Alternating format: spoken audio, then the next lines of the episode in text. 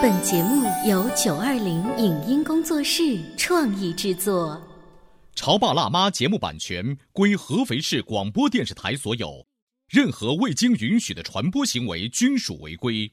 欢迎与九二零影音工作室沟通合作事宜，电话零五五幺六三五零九三五六。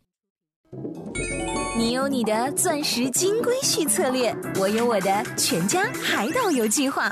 你扛着单反泡妞马不停蹄，我为孩子捕捉成长的美妙瞬间。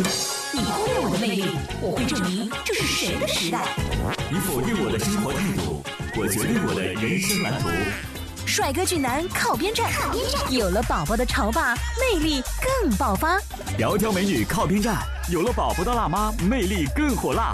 我是辣妈，不是老干妈，我为自己代言。我是潮爸，不是太阳能浴霸，我为自己代言。潮爸辣妈。本节目嘉宾观点不代表本台立场，特此声明。关于礼仪，我们从小就在教孩子。见到长辈要问好，吃饭不能大声喧哗，不准挑食，不能剩饭等等，规矩听多了，我们闭着眼睛都可以倒背如流。可是真正做到的人又有几个呢？家里来了客人，作为东道主的我们，应该以怎样的姿态来迎接他们呢？餐桌礼仪的第一个首要规则是什么？如何避免孩子嫌弃主人做菜不合胃口而产生的尴尬呢？欢迎收听八零后时尚育儿广播脱口秀《潮爸辣妈》，本期话题：孩子应该学会的餐桌礼仪。欢迎收听八零后时尚育儿广播脱口秀《潮爸辣妈》，各位好，我是灵儿，我是小欧。前一段时间的高考啊，有一道英语作文题目是这样的，嗯，说一说餐桌礼仪，就是让孩子们去写一段嗯关于。餐桌礼仪的小作文，尤其是外国朋友到家里做客啊，你招待客人的礼仪，大部分的朋友啊都把这个作文题的关注点放在了语文作文上，有多少人会去关注英文作文题呢？对啊，而且你知道这道题目难写的地方不在于你的英文水平怎么样，如果你英文水平很不错，但是你对于西方的礼仪的知识。掌握不全面，好像似乎也不行吧。所以今天直播间呢，就为大家请到了这方面的专家，有请儿童礼仪教育工作委员会的陈小芳老师，欢迎您。大家好，小芳老师好。小芳老师，当你看到这一个作文题的时候，心里乐开了花，这是我工作的未来的方向。是的，今年我看到了这个高考的作文题，其实也挺惊讶的。礼仪其实就是我们生活的一部分，每天都在发生。但是为什么教育专家会在今年的考题当中设置餐桌礼仪？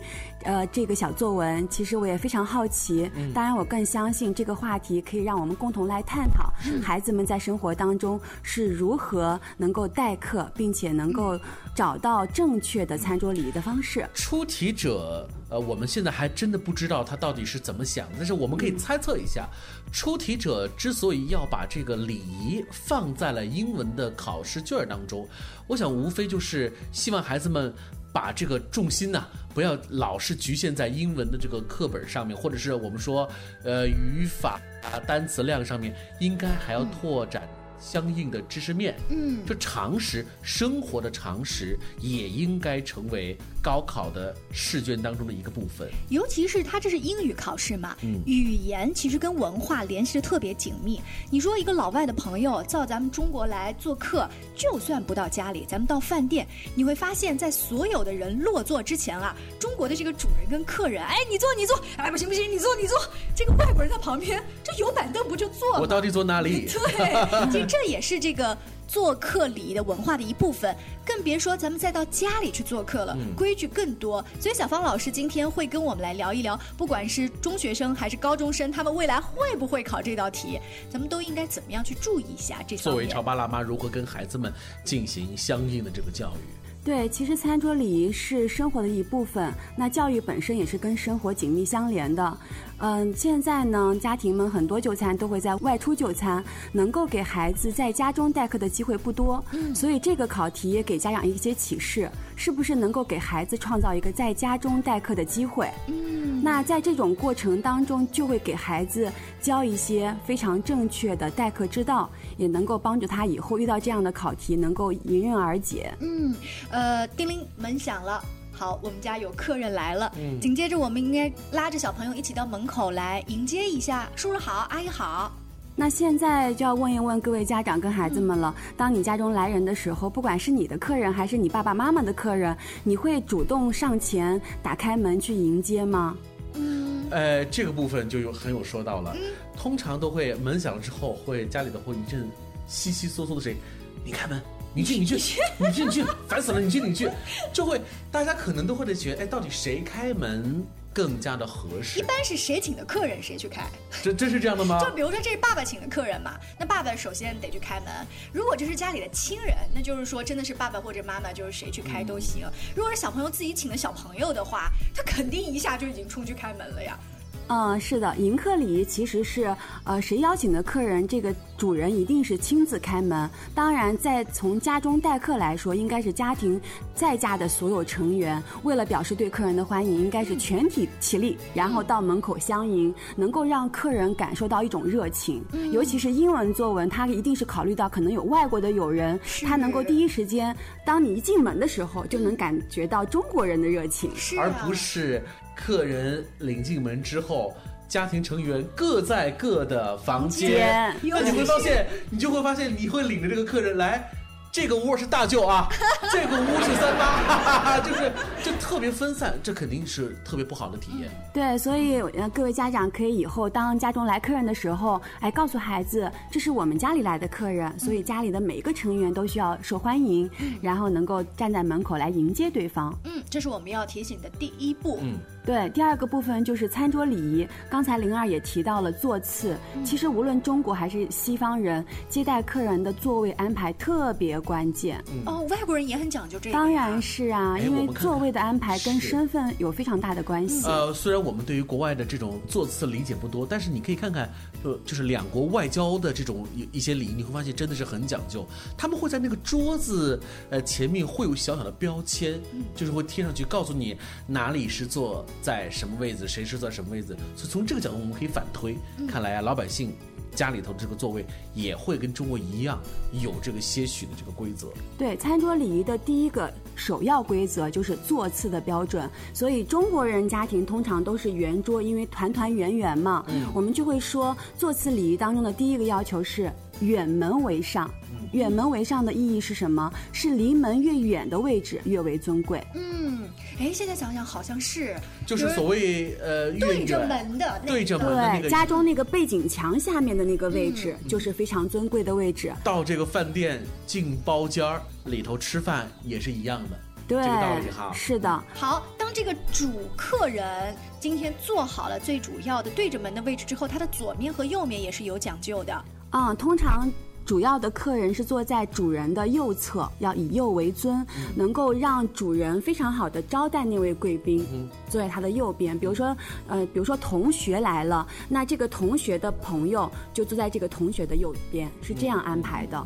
哎，小芳老师，为什么我印象当中有一个叫“上左尊东”这么一个成语？就是说是有句话叫“居其左”。对呀，嗯，是的。那其实在中国呢，有一种礼仪叫政务礼仪，比如说政府会议啊，像国。家领导人开会通常是以左为尊，但是我们在宴请别人就餐的时候，在餐桌上通常是以右为尊的。哦，就是日常家庭的话还是以右边为尊。对，包括去酒店、餐厅吃饭也是以右为尊的。您刚刚说的以左为尊，通常是中国传统古代以及现在政府招待的时候，我们在开主席大会的时候以左为尊，所以两者的区别是不一样的。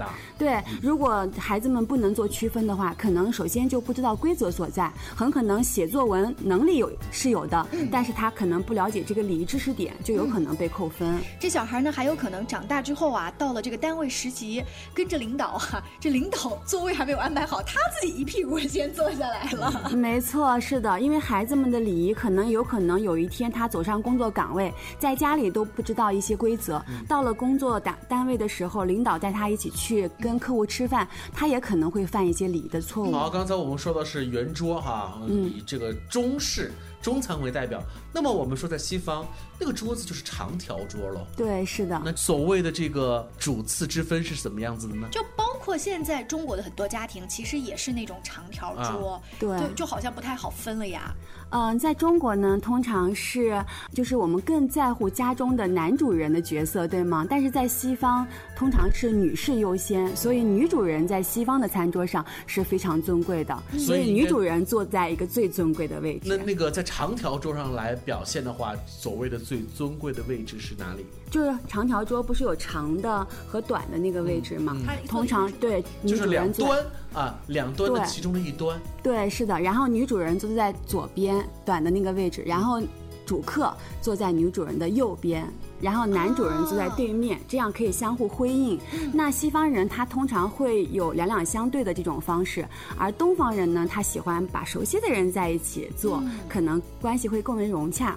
所以西方人跟东方人的文化也决定了坐次的方式是不一样的。呃，我们东方人基本上会说，哎，你们大老爷们儿喝酒啊，你们坐一边去。对，是的，是的。我们场景就会说，哎，我们怎么做啊？哎，你们喝酒坐在一块儿 更方便。对对，西方人他更崇尚于餐桌的社交。他认为人和人之间不仅仅是欣赏去美食，而是在这个品味美食的过程当中，还能认识一些新朋友。嗯，现在呃，小芳老师的女儿跟着你出去到朋友家做客的时候，她已经完全知道我要听妈妈的指导。再怎么样去做座位，这些小细节他完全知道了。对，首先孩子要有一个认知，到别人家做客，当别人邀请他入座的时候，方可入座。所以通常我们会等待主人邀请，说：“哎，坐这边，我们就坐这边，不会随意落座。”第二个要点是，当主人邀请你落座的时候，首先是长辈先落座，小孩子才能坐。那很多同学们会说：“哎呀，让我都坐了，为什么我不能坐呢？”对呀。但我们你看，当对方请你坐的时候，连他都还。还没有落座，他是长辈啊，他是主人啊，所以我们要让主人和长辈先落座，晚辈和客人才能落座，以示对对方的尊重。所以，即便你是到一个长辈家吃饭，因为长辈又是这个家里面的长辈，他又是主人，他张罗着所有的晚辈都来坐，我们也一定要在这位长辈他坐下来之后，我们才能坐。所以一句话。看长辈，看长辈，对，没错。像很多单位嘛，有有很多新员工去，呃，去客户那拜访，也出现这样的情况呀。到客户那咚咚咚敲门，客户说请进，然后请坐，你就会发现那个员工真的就坐下了。那那不应该坐吗？当然，当然是要等一等，等到那个主人回到他的座位前坐下，然后你才能坐呀。这样的，我们的台长很 nice。看来，但是小老师给我们提供了这样的一个一句话，让我提醒了一下，就是请坐的同时。不是立马屁股就下去，对，不是别人请你坐，马上就坐下了。嗯，呃，对方得说说请坐的这个人落座，对，我再落座。小芳老师，这这去吃一顿饭，我这饭碗还没看到，就前面已经那么多规矩了。对，所以这样条条框框那么繁琐，到底有没有必要呢？我觉得是有必要，不然为什么今年高考的英语试卷里头？就会有礼仪这方面的内容呢。稍微休息一下之后呢，请陈小芳老师接着跟我们聊一聊由今年的高考英语作文题关于礼仪的话题引起的一些思考。潮爸到，辣妈到，准爸到，育儿专家请。中国内地首档八零后时尚育儿广播脱口秀，陪你一起吐槽养育熊孩子的酸甜苦辣。陪你一起追忆自己曾经的小世界，潮爸辣妈。潮爸辣妈播出时间：FM 九八点八，合肥故事广播，周一至周五每天十四点首播，二十一点重播。网络收听，请下载荔枝 FM、蜻蜓 FM、基米德、喜马拉雅、中国广播以及苹果 Podcasts，搜索“潮爸辣妈”订阅收听。微信公众号请搜索潮爸辣妈俱乐部参与节目互动哦。您正在收听到的是故事广播《潮爸辣妈》。本节目嘉宾观点不代表本台立场，特此声明。关于礼仪，我们从小就在教孩子，见到长辈要问好，吃饭不能大声喧哗，不准挑食，不能剩饭等等。规矩听多了，我们闭着眼睛都可以倒背如流。可是真正做到的人又有几个呢？家里来了客人，作为东道主的我们，应该以怎样的姿态来迎接他们呢？餐桌礼仪的第一个首要规则是什么？如何避免孩子嫌弃主人做菜不合胃口而产生的尴尬呢？欢迎收听八零后时尚育儿广播脱口秀《潮爸辣妈》，本期话题：孩子应该学会的餐桌礼仪。欢迎收听八零后时尚育儿广播脱口秀《潮爸辣妈》，各位好，我是灵儿，我是小欧。今天直播间为大家请来了儿童礼仪教育工作委员会的陈小芳老师，欢迎您。欢迎大家好。哎，我们有的时候会说，嗯，这家小孩特别有礼貌、有教养。通常这句话是发生在吃完这顿饭之后，你会对一个陌生的孩子的一个评价。嗯为什么你会如此的看重一个人在饭桌上的表现，会给予好评呢？那你有没有发现过那样的孩子，就是在吃饭之前拿那个碗筷敲打碟嗯，子，他把这个碗筷当玩具了。对，然后嗯还有就是快上菜，快上菜，对快上菜！饿了，我饿了。还有就是把餐桌上每一道菜都翻过一个底朝天。嗯再来呢，就是把自己喜欢的菜夹在碗里堆成山，嗯不留一些给其他的小朋友啊等等，就这样的熊孩哎子。，这不是我们经常去吃自助餐经常做的事情吗？但我们今天的话题呢，其实是由这个英语考试的作文题当中。待人接物的餐桌礼仪而聊起的上半段呢，这菜还没有上来，我们就已经聊了那么多礼仪，好吧？小芳老师，菜终于上来了，我们到底该怎么做？嗯，对，菜上来了，谁先动筷子呢？嗯，那很多孩子会说：“这是我的家，我喜欢的菜上来了。”很多孩子就迫不及待的首先自己夹一块儿，对吗？那肯定是不对的吧。如果家里的长辈说了说，哎呀，奶奶还在做菜啊，你们都饿了，你们先吃着，没关系的，没关系的。那奶奶都说了这话了，小芳老师，我能动筷子吗？嗯，如果奶奶说这话了，那想想看，我们家里请了客人，嗯，应该给谁动筷子呀？哦，就让客人先动筷。子。对，阿姨，呀，你快动筷子吧，我都饿死了。是的，呃，所以呢，呃，有一个规则，一句话，就是等。等，对，啊，甭管人家说了多少遍，说哎呀没关系的，就是比如说还有最后几道菜了哈，对。还在做，呃，没关系，你们先，我觉得尽管主人非常的大方、很友好这么说，但是你作为一个客人，还是要等，等字当先。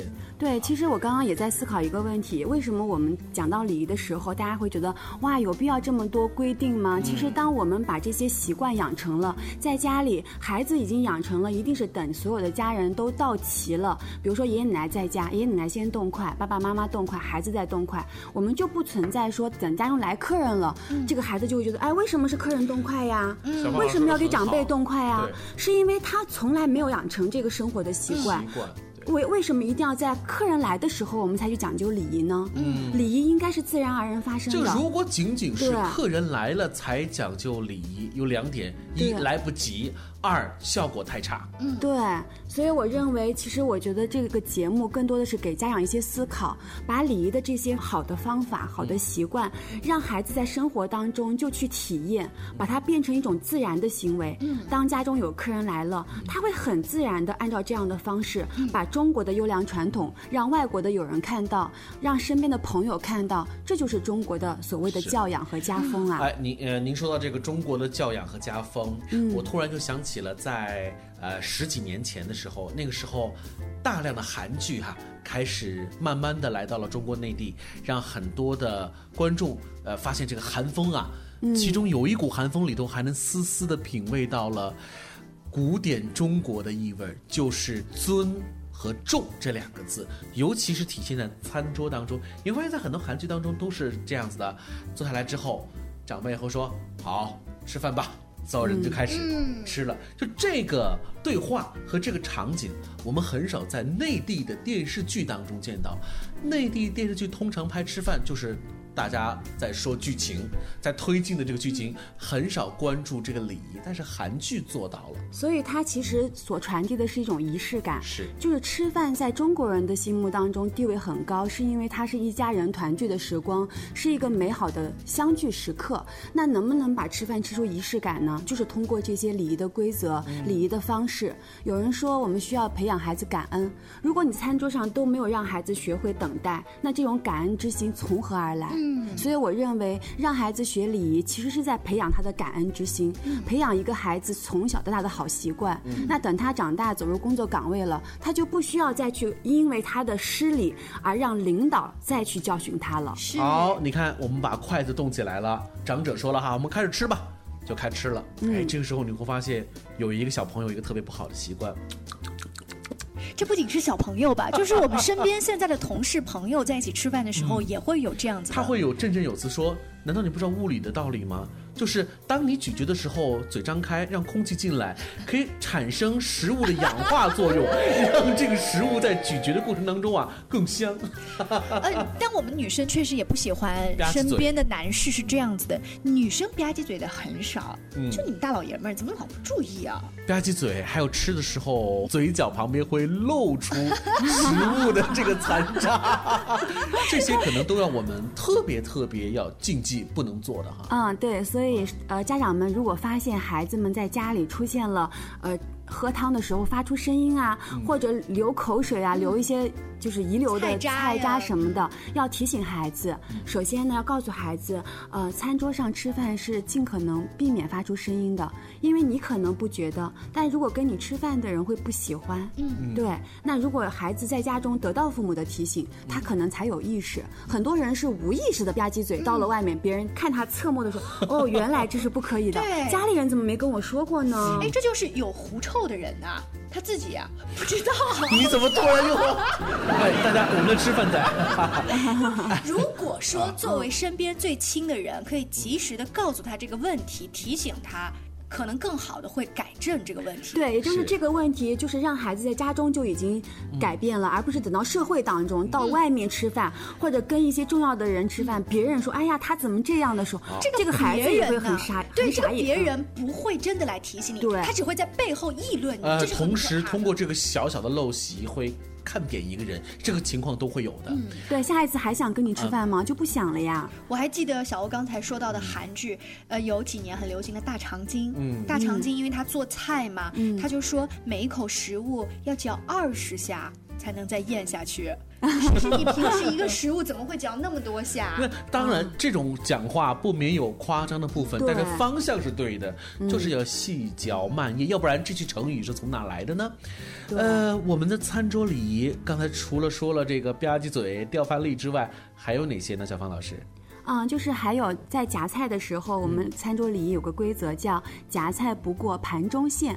那通常一个盘子不是圆的嘛？嗯。那二分之一一半朝向你的部分才是你夹的范围，而二分之一以外的部分朝向别人的部分就不再是你夹菜的范围了。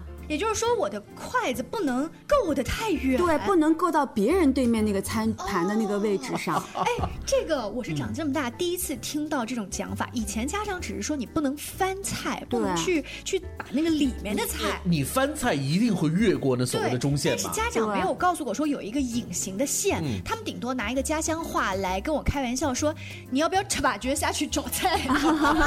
啊，通常我们看到一盘菜，肯定比如说有一些菜是你喜欢的，可能正好。好在那个位置，你可能就会夹到对面去。但是我们通常有一个礼仪规则，夹菜不过盘中线，就是把那边的部分专属于对面的客人或者是家人，让他们也享受同等的这些所谓自己喜欢的部分。哎，对了，小芳老师说到这个问题，我突然想再加问一个问题，就是关于吃饭到底那个菜呀。有没有剩的问题？当我们跟朋友聚餐在一块吃饭，那个盘中的菜如果是我喜欢的，我相信一定会多加两筷子。嗯，那么就会出现一个问题，那个菜会越来越少，越来越少。那么我们到底要不要把这个菜吃完呢？还是呃留一点点？留一点点。你看，这就有一个问题。哎呀，浪费和不浪费的问题。第二。你像不像土匪的问题。小王老师在礼仪当中，我们该如何解决这个难题呢？嗯，第一个部分是，其实就考虑到点菜的问题了。你是点自己喜欢吃的菜呢，还是点客人喜欢吃的菜？嗯，这是一个礼仪考题。第二个考题是，我觉得每一盘菜可能确实有一些菜特别受欢迎，也会大家会对会抢着吃。那这个时候，其实餐桌礼仪还有一点是尊重那些客人。客人如果喜欢吃，那你就少夹一点嘛，把那道喜欢的菜让客人多吃一点。哎，这个我太有感触了。前两天呢，到我的表弟家做客，他烧了这个夏天刚上市的这个龙虾，大家都觉得自己家做的特别好吃，于是呢烧少了，这个客人们都把吃完了。于是我表弟自己在那说：“啊，我喝酒，我吃花生米就好了。”对啊，其实我相信你的表弟，他是因为尊重那些客人才。自己不吃，然后把最好的给客人，这也是一种礼仪。那还有盘中餐到底该不该剩的问题呢？嗯，从我的视角来说，我觉得，嗯，剩不剩其实不重要，重要的是大家只要主客皆欢即好。当然，光盘是最好的呀。可是如果我到别人家做客，他们很喜欢把鸡大腿啊、什么什么鸡翅膀啊都夹给你，那个小碗都会堆得高高的，我我实在吃不掉又不好意思，就很尴尬。每次这个就有剩的呀。嗯，中国人特别喜欢帮客人夹菜，嗯，但是这个是不是符合餐桌礼仪呢？嗯，就是我们在餐桌礼仪上非常尊重每一个就餐者的想法和决定，因为我们并。不了解对方喜欢吃什么。嗯如果第一，如果愿意给对方夹菜，首先确定这道菜是他很喜欢吃的，嗯然后用公筷夹，而不能用筷对，不能用自己的筷子夹。如果别人给你夹了，你不喜欢吃，那就放在盘子里，依然要说感谢。我通常看到很多孩子们说，不就是到别人家做客，然后给这个孩子夹菜。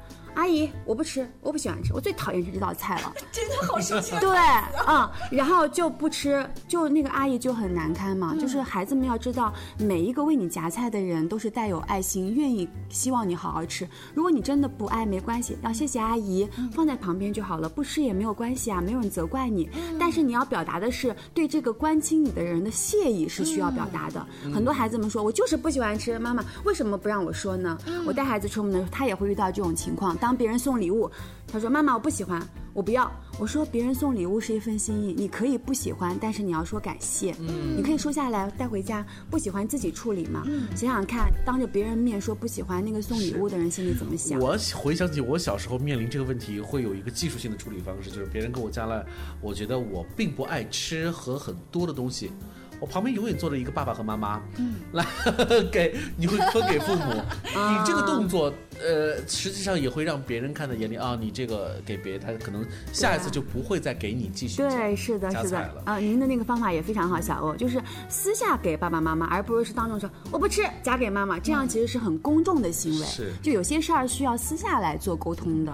别忘了，今天我们的话题呢是由英语作文考题而引起的，那很明显这是有。外国朋友到家里做客嘛，那外国人呢还特别不能够理解的是敬茶的文化和中国敬酒的文化。可是因为时间的关系呢，我们先要聊到这儿了。如果你感兴趣我们的节目，更多关于育儿知识的分享，也请继续锁定我们的节目。微信公众号请搜索“潮爸辣妈俱乐部”。下期见了，拜拜。拜，嗯，拜拜。以上节目由九二零影音工作室创意制作，感谢您的收听。